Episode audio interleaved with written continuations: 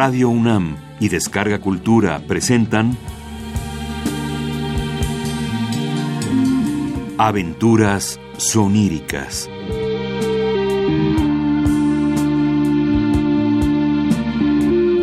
Un programa a cargo de Eduardo Ruiz Aviñón.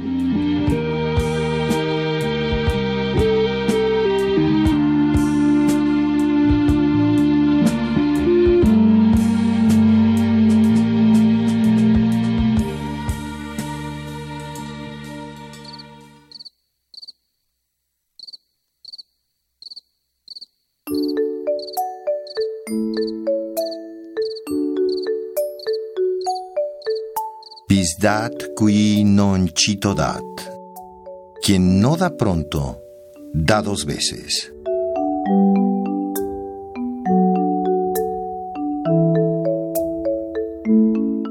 En casa de los Bub reinaba la alegría.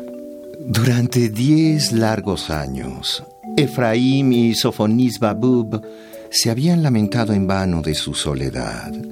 Animosos, habían contemplado una y otra vez las tiendas de ropa de bebé y habían fijado sus miradas deseosas en los almacenes de los mimbreros, donde las cunas colgaban en tentadoras filas. En vano habían rezado y suspirado y farfullado y deseado y esperado y llorado, sin recibir nunca ni el más mínimo atisbo de esperanza por parte de su médico de cabecera. Pero ahora, al fin el tan deseado momento había llegado. Un mes había sucedido al otro con exasperante lentitud y los días habían seguido perezosamente su curso.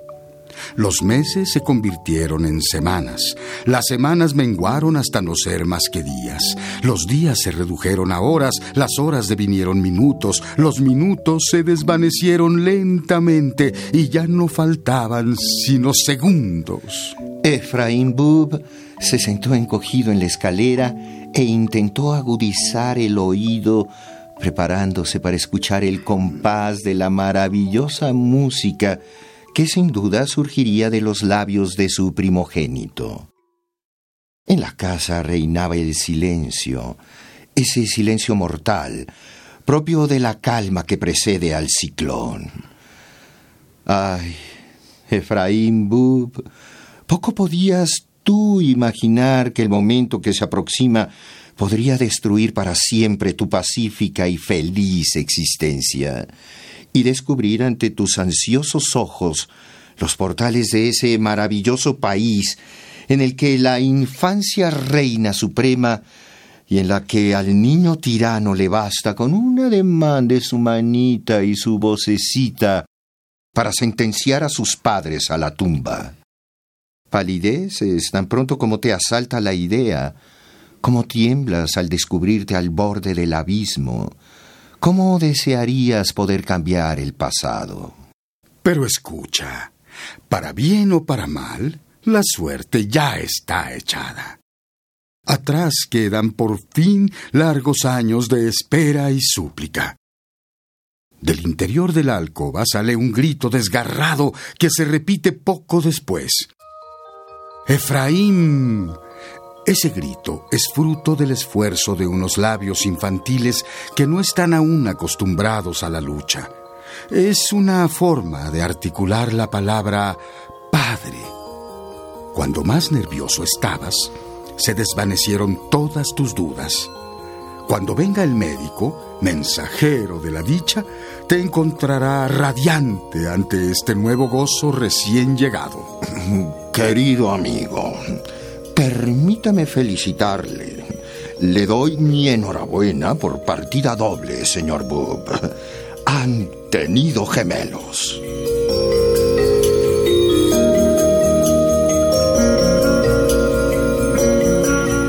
Días de Alción. Los gemelos eran los mejores niños que se hubiera visto nunca. Al menos eso decían todos los conocidos y los padres se lo creían. La opinión de la niñera era una clara prueba de ello. Señora, No es que sean buenos porque son gemelos, cada uno es un ángel.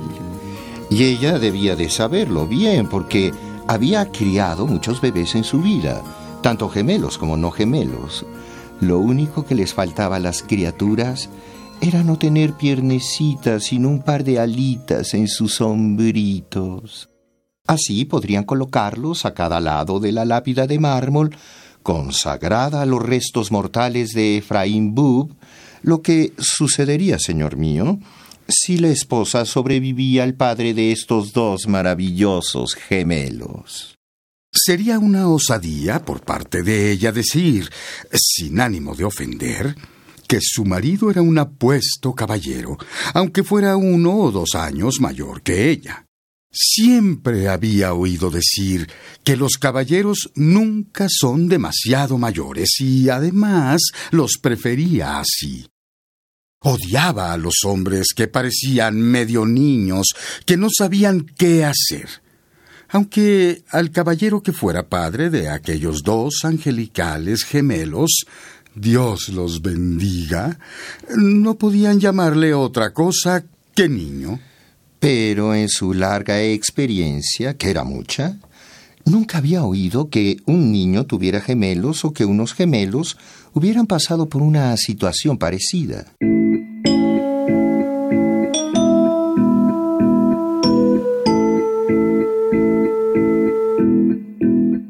Padres idolatraban a sus gemelos. Eran al mismo tiempo su alegría y su tristeza. Si Zerubabel tosía, allí estaba Efraín, arrancado de su sueño debido al temor a que sus hijos sufrieran algún mal nocturno. Si Zacaraya lloriqueaba, hasta la cuna se apresuraba Sofonisba con el rostro pálido y los rizos desordenados ya fueran torturadores alfileros o cordeles, o irritantes moscas y franelas, o luz deslumbrante, o atemorizante oscuridad, o hambre o sed, lo que asaltara a los gemelos, el hogar de los Bub se vio privado de sus horas de sueño y la rutina de las tareas domésticas cambió. Los gemelos crecieron como uno solo. Fueron destetados, les crecieron los dientes y finalmente cumplieron tres años. Crecieron bellos uno junto al otro, llenaron un hogar. Tambores de guerra.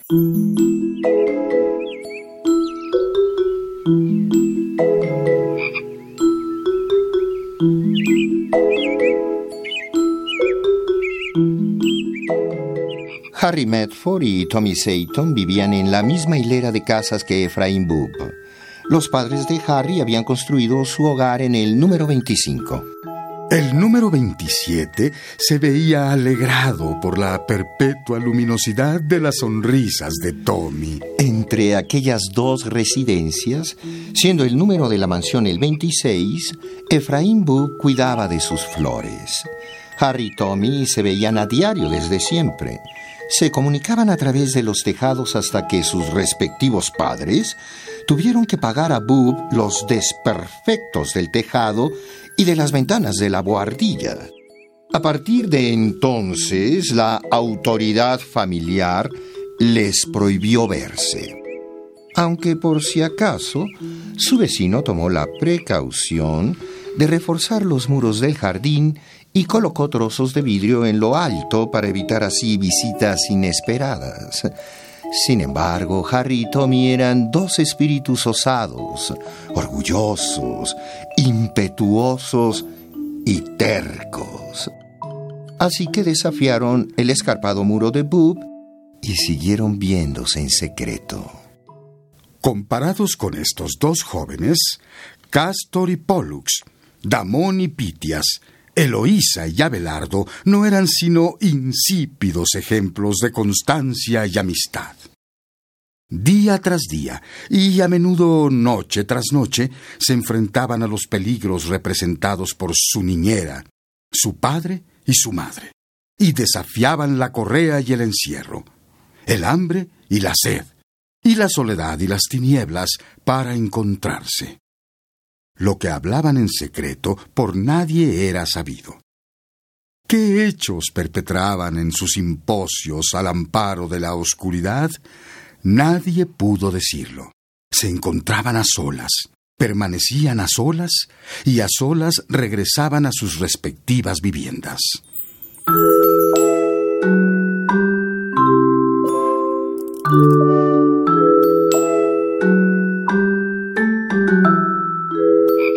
En el jardín de los Bub había una glorieta recubierta de plantas trepadoras y rodeada por unos álamos jóvenes que el orgulloso padre había plantado el día que habían nacido sus hijos y cuyo rápido crecimiento había observado con satisfacción. Aquellos árboles ocultaban un senador y allí era donde Harry y Tommy, sabedores, gracias a una cuidadosa observación de que nadie entraba en el lugar, celebraban sus cónclaves. Una y otra vez se encontraban con completa seguridad y se lanzaban, como de costumbre, a la búsqueda del placer. Descorramos el misterioso velo y veamos cuál era el gran desconocido ante cuyo altar se arrodillaban.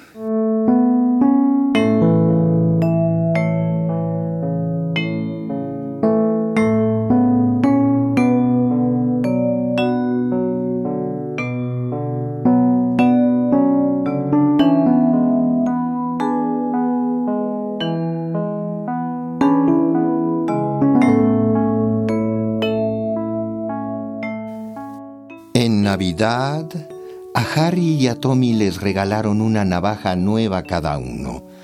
Durante bastante tiempo, casi un año, las dos navajas, bastante parecidas en la forma y en el tamaño, fueron su mayor pasatiempo.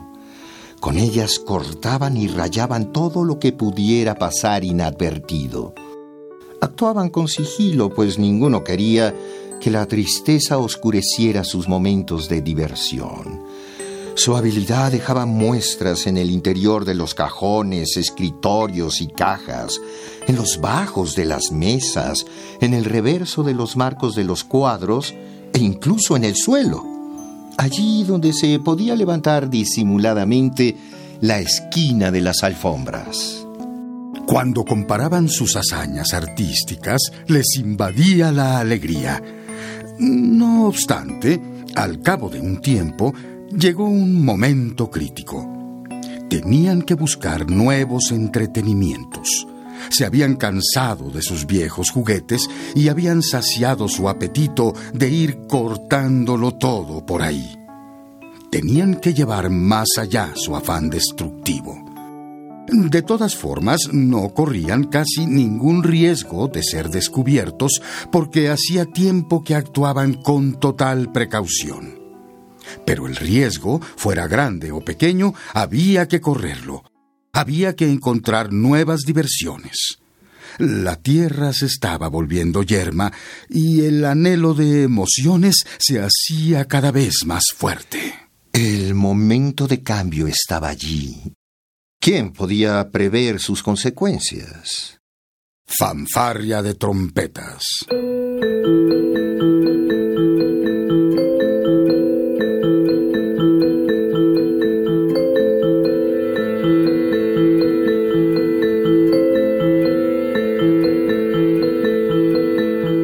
Quedaron en el senador, decididos a discutir tan grave asunto. Sus corazones latían con fuerza Tenían la cabeza llena de planes y estrategias y los bolsillos llenos de ricos caramelos, más ricos aún por ser robados.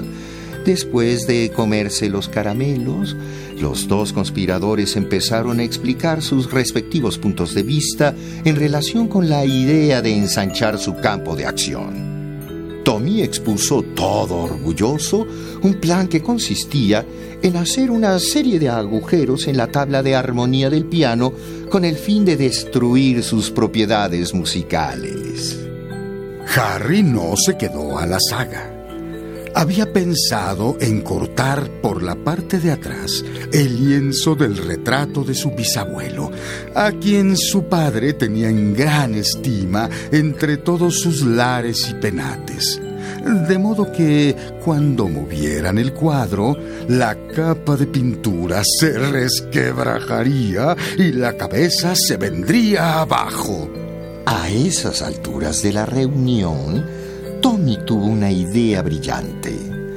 ¿Por qué no duplicamos la diversión y sacrificamos en el altar del placer los instrumentos musicales y los cuadros familiares de las dos casas? La idea cuajó y la reunión se aplazó para ir a cenar.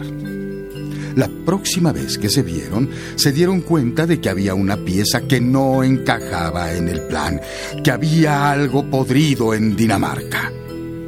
Tras un momento de discusión, reconocieron que la vigilancia materna había echado por tierra todos sus planes. Sus madres habían descubierto en parte sus planes y les habían reñido mucho. Por este motivo, tuvieron que abandonar su plan. Hasta ese momento, por lo menos, su fuerza física, cada vez mayor, había permitido a los dos reformadores reírse de las amenazas y prohibiciones de sus padres. Los dos desolados jóvenes sacaron sus navajas y se quedaron contemplándolas con tristeza. Se quedaron pensativos como otrora le ocurriera a Otelo cuando vio alejarse para siempre todas las posibilidades de conseguir honor, gloria y triunfo. Compararon sus navajas como hace el típico padre al que se le cae la baba por su hijo. Allí estaban, iguales en tamaño, resistencia y belleza, sin la más mínima mancha de óxido, bien brillantes y con la hoja como la espada de Saladino eran tan idénticas que de no ser por las iniciales que llevaban grabadas en el mango, ninguno de los dos habría sido capaz de reconocer la suya. Después de un rato, cada uno se puso a alardear de las grandes cualidades de su arma.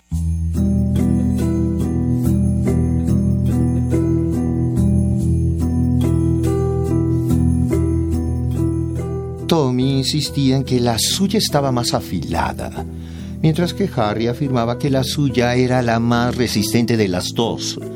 Poco a poco aquella disputa verbal se fue caldeando, hasta que el genio de Harry y Tommy salió a relucir y les invadió un sentimiento de odio. En ese momento el ambiente se enrareció con un espíritu propio de otros tiempos, que llegó a penetrar incluso en el oscuro senador de Boop. Ese espíritu le susurró al oído antiguas consignas del rito del sufrimiento, y de repente el odio se calmó.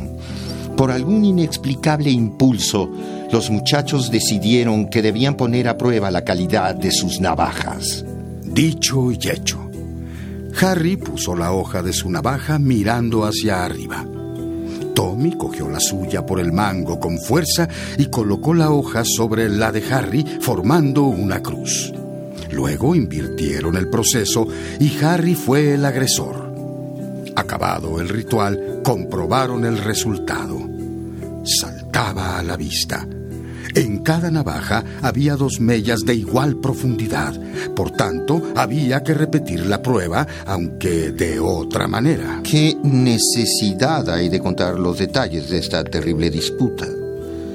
Ya hacía un buen rato que el sol se había escondido y la luna, con su hermosa cara sonriente, se alzaba sobre el tejado de Boop. Harry y Tommy, hartos y exhaustos, se marcharon a sus casas. Las navajas habían perdido para siempre su brillo. Maldición, maldición. La gloria se había desvanecido. Ya solo quedaban los despojos de dos armas inservibles con las hojas melladas. A pesar de sentirse terriblemente apenados por el destino de sus queridas armas, los corazones de los chicos estaban felices. El día que acababa de terminar les había abierto los ojos a nuevas posibilidades de diversión, tan amplias como los límites del mundo.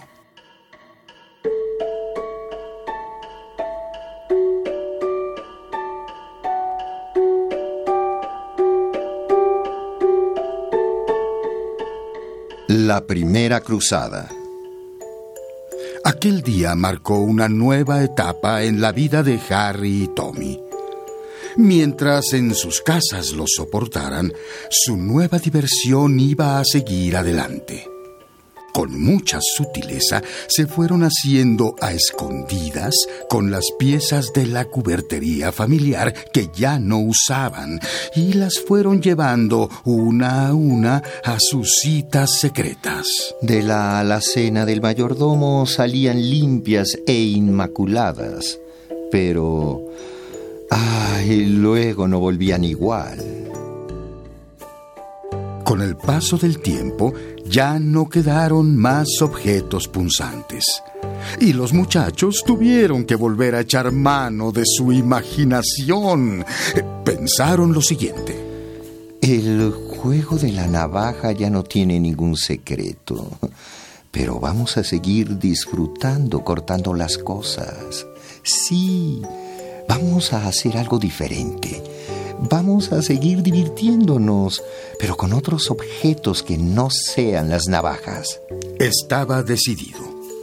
En adelante no fueron las navajas las que atrajeron la atención de los dos impetuosos jóvenes. Ahora lo que hacían era machacar y deformar las cucharas y tenedores. Las pimenteras luchaban en combate contra las pimenteras y luego las retiraban moribundas del campo de batalla. Las palmatorias se encontraban en medio de la lucha y ya no salían de la tumba. Incluso los fruteros servían como armas en esta cruzada.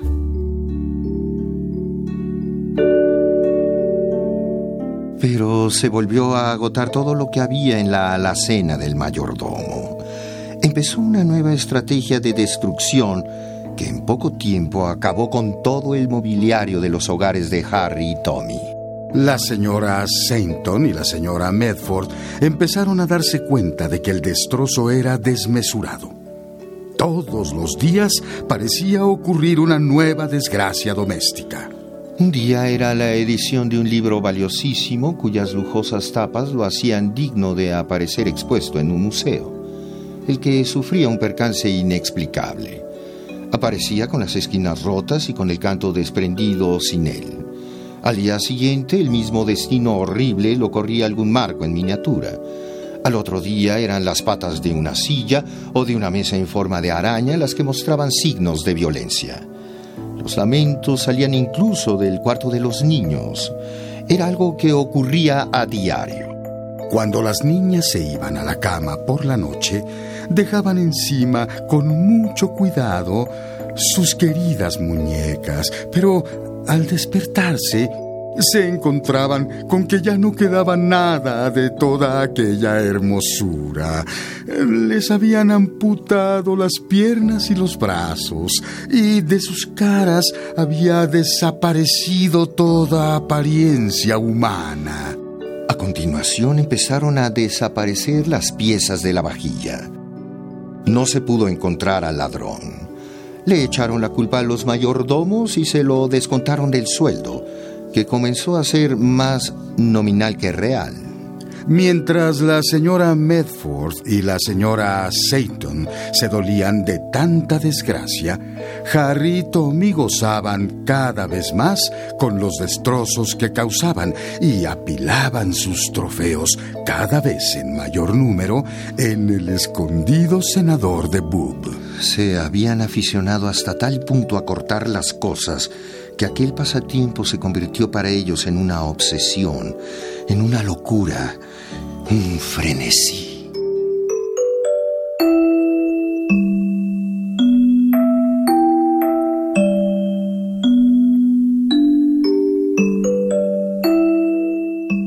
Y llegó el asiago día. Los mayordomos de las casas de los Medford y los Seyton, atormentados por las constantes desapariciones de objetos y por las continuas quejas, al ver que los descuentos que se les aplicaban en sus sueldos eran mayores que sus salarios, optaron por buscarse una nueva ocupación donde, si no llegaban a cobrar un sueldo aceptable o no se reconocía su labor, si al menos no perderían dinero ni su reputación. Así, antes de devolver las llaves de la casa y los otros objetos que se les habían confiado, pasaron a revisar sus cuentas con el fin de asegurarse de que todo estaba en orden. Es fácil imaginar su inquietud al comprobar hasta dónde habían llegado los estragos. Si su angustia por el presente era terrible, mayor era su amargura cuando se paraban a pensar en el futuro. Les falló el corazón, arqueado por el peso del dolor. Sus fuertes mentes, que antaño habían vencido a enemigos más mortales que la pena, se vinieron abajo. Sus fornidos cuerpos se desplomaron en el suelo de sus habitaciones. Al día siguiente, ya casi de noche, los señores requirieron sus servicios. Los buscaron en el senador y en el vestíbulo, y al fin los encontraron a ambos tirados en el suelo. Pero ay de la justicia. Los acusaron de estar borrachos y de haber roto, mientras se encontraban en tal estado, todos los objetos que estaban a su alcance. ¿Acaso no eran evidentes las pruebas de su culpabilidad a la vista de tal destrozo? Los acusaron de todas las desgracias acaecidas en las dos casas. Tommy y Harry negaron tener nada que ver, y cada uno en su casa siguieron con su plan. Aliviaron su mente del peso mortal que hasta entonces los había tenazado en secreto. La versión que mantuvieron fue que cada uno de ellos había visto a su respectivo mayordomo, cuando éstos creían que nadie los miraba, destrozar los cuchillos de la despensa, las sillas, los libros y los cuadros del salón y del estudio, las muñecas del cuarto de las niñas y los platos de la cocina. Luego, por supuesto, los cabezas de ambas familias reclamaron que se hiciera justicia. Los mayordomos fueron acusados de embriaguez y de destrozo de la propiedad.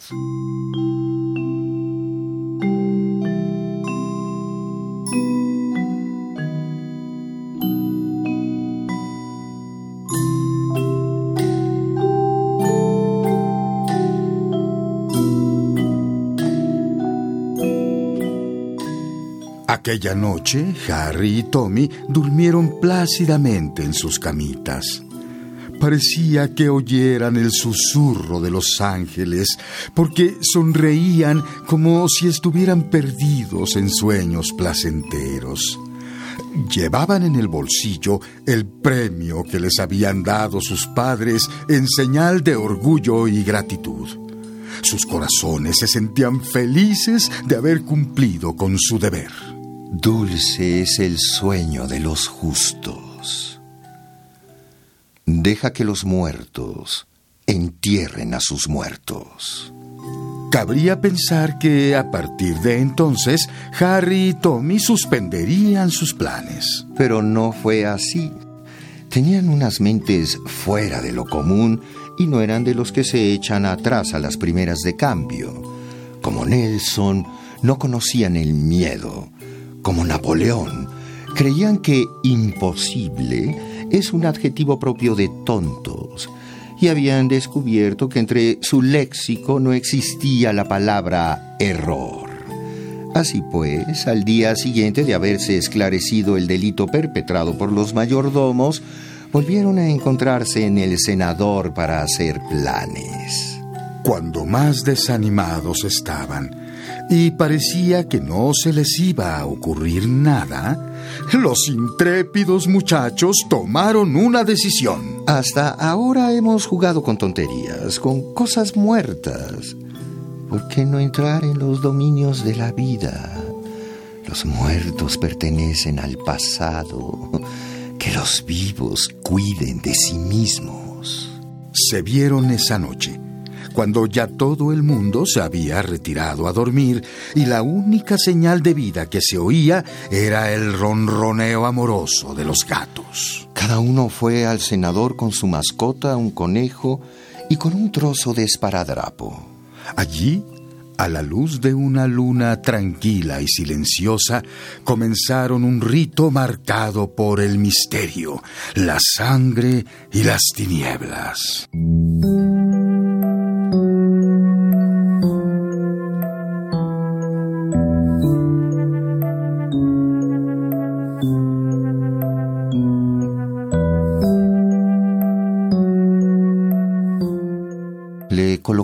Cada conejo un trozo de esparadrapo en la boca para que no hicieran ruido. A continuación, Tommy cogió a su conejo por el rabito.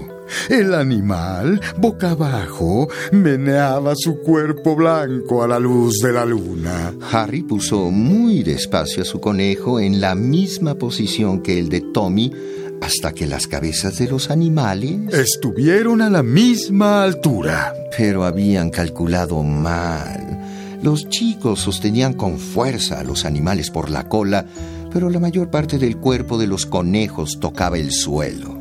Antes de que las pobres criaturas pudieran escapar, sus captores se abalanzaron sobre ellos. Continuaron la tortura, pero esta vez los sujetaron por las patas traseras. El juego se prolongó hasta altas horas de la noche. Cuando por el cielo de levante empezaron a aparecer las primeras señales del nuevo día, cada niño sostenía triunfalmente con sus manos el cadáver de su conejito y lo colocaron en la que durante algún tiempo fuera su conejera. A la noche siguiente repitieron el juego con un nuevo conejo y durante más de una semana, mientras quedaron conejos, continuó la batalla. Es cierto que había tristeza en los corazones y en los jóvenes espíritus del hijo de los Seyton y el de los Medford. También es cierto que se les enrojecían los ojos cuando una por una morían sus queridas mascotas. Pero Harry y Tommy tenían el corazón de acero de los héroes para aguantar el sufrimiento y no oír los gritos de clemencia que brotaban del fondo de su infancia. Por eso llevaron aquella feroz lucha hasta su amargo final. Cuando ya no quedaron conejos, no buscaron otra víctima. Durante varios días, se las arreglaron con ratones blancos, lirones, erizos, cobayas, palomas, corderos, canarios, periquitos, pardillos, ardillas, loros, marmotas, caniches, cuervos, tortugas, perros fox terrier. Y gatos. De todos ellos, como era de esperar, los más difíciles de dominar eran los fox terrier y los gatos. Y de estos dos, la dificultad de cortar a un fox terrier comparada con un gato es como descubrir el fraude que se hace con la leche y que los lecheros le cuelan a un público demasiado confiado cuando no es más que agua.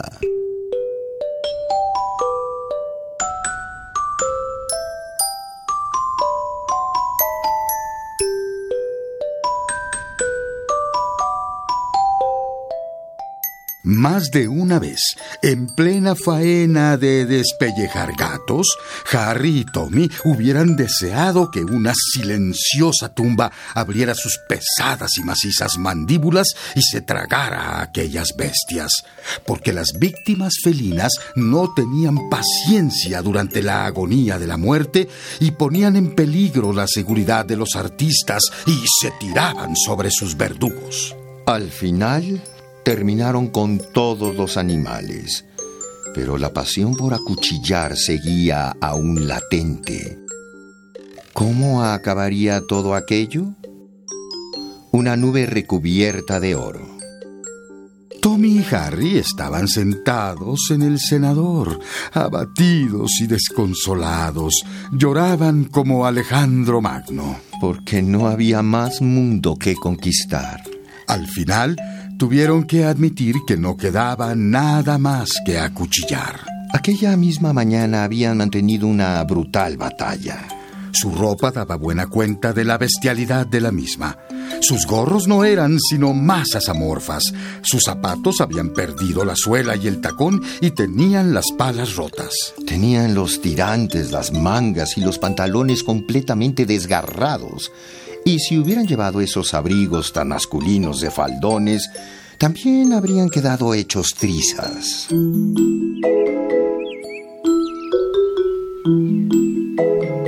Acuchillar era una pasión que los obsesionaba.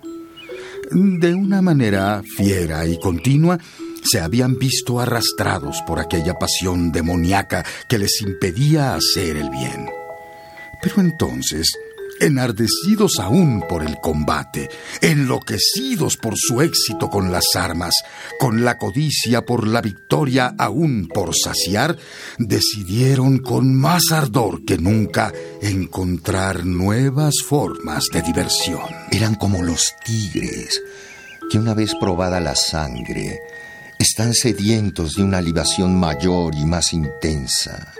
Mientras permanecían sentados con el espíritu inquieto por el deseo y la desesperación, algún espíritu maligno condujo a los gemelos, los retoños más queridos del árbol de los Bub, al jardín.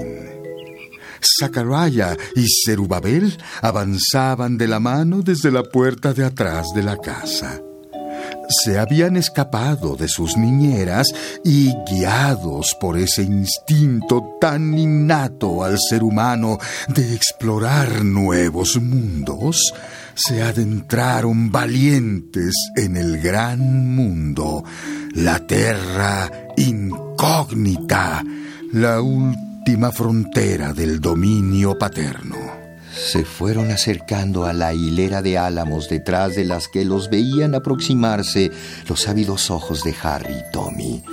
Ambos sabían que el lugar donde estaban los gemelos era donde solían juntarse a charlar las niñeras. Temían que los descubrieran si les cortaban la retirada. Aquellas dos criaturas eran un placer para la vista idénticos en la forma, en sus rostros, en su altura, la misma expresión y la misma ropa. De hecho, eran tan iguales que nadie podía distinguirlos. Cuando Tommy y Harry se percataron del fascinante parecido entre los gemelos, se volvieron, se cogieron por el hombro y se susurraron al oído. Mira, son exactamente iguales. Esto va a ser nuestra obra maestra. Con la excitación dibujada en el rostro y las manos temblándoles, hicieron planes para atraer a los inocentes bebés que no sospechaban nada hacia el osario. Y les salió bien. Poco después, los gemelos ya habían dado unos pasos vacilantes hasta sobrepasar los árboles y quedaron fuera de la vista de la casa paterna. Los vecinos no conocían a Harry y a Tommy precisamente por su amabilidad, pero el sutil método que usaron con aquellos indefensos bebés habría conmovido el corazón de cualquier filántropo. Con una sonrisa, y bromas y ardides disfrazados de dulzura consiguieron que los gemelos entraran en el senador. Después, con la excusa de tomarlos para columpiarlos por el aire, juego que gusta tanto a los niños, los levantaron del suelo. Tommy cogió a Zachariah mientras su carita de luna sonreía a las telarañas del techo del senador. Y Harry, con gran esfuerzo, levantó al querubín de Zerubabel. Ambos tomaron aliento para llevar a cabo aquella gran empresa. Harry para actuar y Tommy para soportar la impresión. Zerubabel daba vueltas por el aire alrededor de la cara decidida e iluminada por el placer de Harry. A continuación se produjo un estruendo repugnante y el brazo de Tommy cedió. El pálido rostro de Zerubabel cayó justo encima del de Zachariah. Tommy y Harry eran por aquel entonces artistas con una dilatada experiencia, demasiada como para perderse el más mínimo detalle. Las naricillas regordetas se achataron, las mejillas regordetas se aplastaron. Cuando un instante después los separaron, las caras de ambos bebés estaban cubiertas de sangre reseca. El ambiente se llenó de tales chillidos que bien podrían haber despertado a los muertos. Inmediatamente llegó de la casa de los Bub el eco de unos gritos y el ruido de unos pasos. A medida que los pasos se aproximaban, Harry le dijo a Tommy, Estarán aquí de un momento a otro. Subamos al tejado del establo y arrojemos al suelo la escalera. Tommy asintió con la cabeza. Ambos niños, sin atender a las consecuencias, cogieron cada uno a un gemelo. Subieron al tejado del establo por una escalera que solía estar apoyada contra la pared y luego la empujaron hacia el suelo. Efraín Bub salió de casa para buscar a sus dos queridos pequeños. Se le heló el alma al contemplar aquel espectáculo. Arriba, en el alero del tejado del establo, Harry y Tommy permanecían de pie y se disponían a reiniciar el juego. Parecían dos jóvenes demonios que perpetraran un plan diabólico. Lanzaban a los gemelos por el aire, primero uno y luego el otro, y al caer chocaban con el cuerpo del hermano. Solo un padre tierno y sensible puede llegar a imaginar cómo se sentía Efraín. Aquello habría sido suficiente para destrozar el corazón de cualquier progenitor, por insensible que fuera, que viera a sus dos hijos, el báculo de su vejez, sus amados gemelos, sacrificados en aras de satisfacer el placer brutal de unos jóvenes degenerados que no tenían conciencia alguna de estar perpetrando un crimen. Efraín y también Sofonisba, que había aparecido con los rizos despeinados, se lamentaban a voces ante la desgracia de sus pequeños y comenzaron a pedir ayuda a gritos. Mas por alguna extraña mala suerte, solo ellos fueron testigos de aquella carnicería. Solo ellos oyeron sus gritos de angustia y desesperación. Efraín, fuera de sí, se subió a los hombros de su mujer e intentó escalar la pared del establo. Agotado corrió hasta la casa y volvió enseguida con una escopeta de dos cañones. Mientras corría, iba cargando un par de cartuchos. Se acercó al establo y exhortó a los jóvenes asesinos. Soltad a los gemelos y bajad, o dispararé sobre vosotros como si fueseis un par de perros. Eso jamás exclamaron a un tiempo los dos héroes. Siguieron con su horrible pasatiempo. Mientras su alegría se multiplicaba por diez al comprobar que los ojos agonizantes de los padres se llenaban de lágrimas. Entonces vais a morir aulló Efraín en tanto abría fuego por los dos cañones, derecha e izquierda, hacia los dos acuchilladores. Pero ay, el amor hacia sus pequeños hizo vacilar la mano que nunca antes vacilara.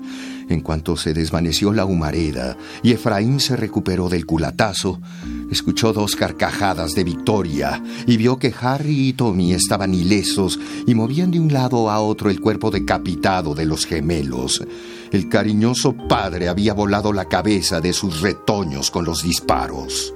Tommy y Harry aullaron de felicidad y empezaron a jugar a pasarse los cuerpos durante un rato, contemplados únicamente por los ojos atónitos del infanticida y de su esposa. Seguidamente, Ambos muchachos lanzaron los cuerpos al aire. Efraín corrió a coger lo que en otro tiempo había sido Zacaraya y Sofonisba acudió frenética a alcanzar los restos de su amado Zerubabel. Pero ninguno de los padres tuvo en cuenta el peso de los cuerpos y la altura desde la que caían. Ignorantes de tan sencilla fórmula dinámica, intentaron realizar una operación que la calma, el sentido común y unos mínimos conocimientos científicos habrían tachado de inviable. La masa de los cuerpos cayó al fin y Efraín y Sofonisba recibieron el impacto mortal del cuerpo de los gemelos al caer. Así los bebés fueron póstumamente culpables de parricidio. Un espabilado juez de instrucción declaró a los padres culpables de infanticidio y suicidio. Se valió para ello del testimonio de Harry y Tommy, quienes declararon de mala gana que aquellos monstruos inhumanos enajenados por la bebida habían matado a sus hijos. Los habían lanzado al aire y habían disparado contra ellos un arma de doble cañón que previamente habían robado. Y los cuerpos de los bebés les cayeron encima como una maldición. Después se habían matado entre sí con sus propias manos.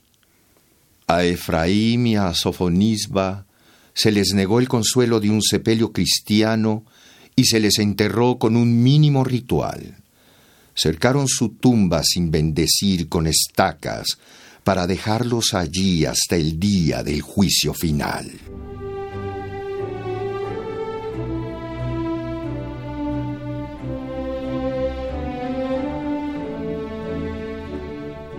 Harry y Tommy fueron reconocidos con honores nacionales y los nombraron caballeros a pesar de su edad. La fortuna pareció sonreírles durante largos años. Vivieron hasta muy mayores con buena salud y amados y respetados por todos. A menudo, en las soleadas tardes de verano, cuando toda la naturaleza parecía descansar, cuando el tonel más viejo estaba abierto y la lámpara más grande permanecía encendida, cuando las castañas se tostaban en los rescoldos y al niño se le hacía agua a la boca, cuando sus bisnietos hacían como si arreglaran el senador imaginario y recortaran el penacho ficticio de un casco, cuando las lanzaderas de las buenas esposas de sus nietos destellaban cada una en su rueca, solían contar entre gritos y carcajadas la historia de los dualistas o la maldición de la doble identidad.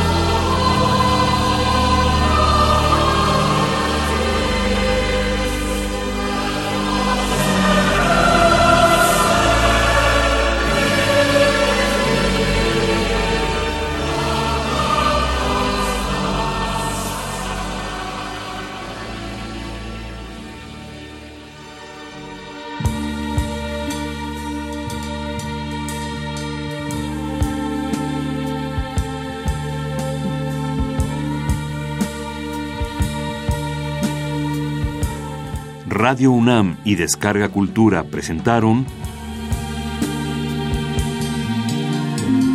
Aventuras soníricas.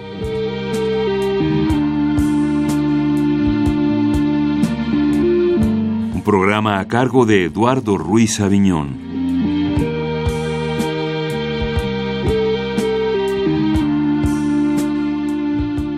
Acaban de escuchar Los Dualistas de Bram Stoker. Adaptación de Francisco de León y Eduardo Ruiz Aviñón, con la actuación de Guillermo Henry y Gabriel Pingarrón.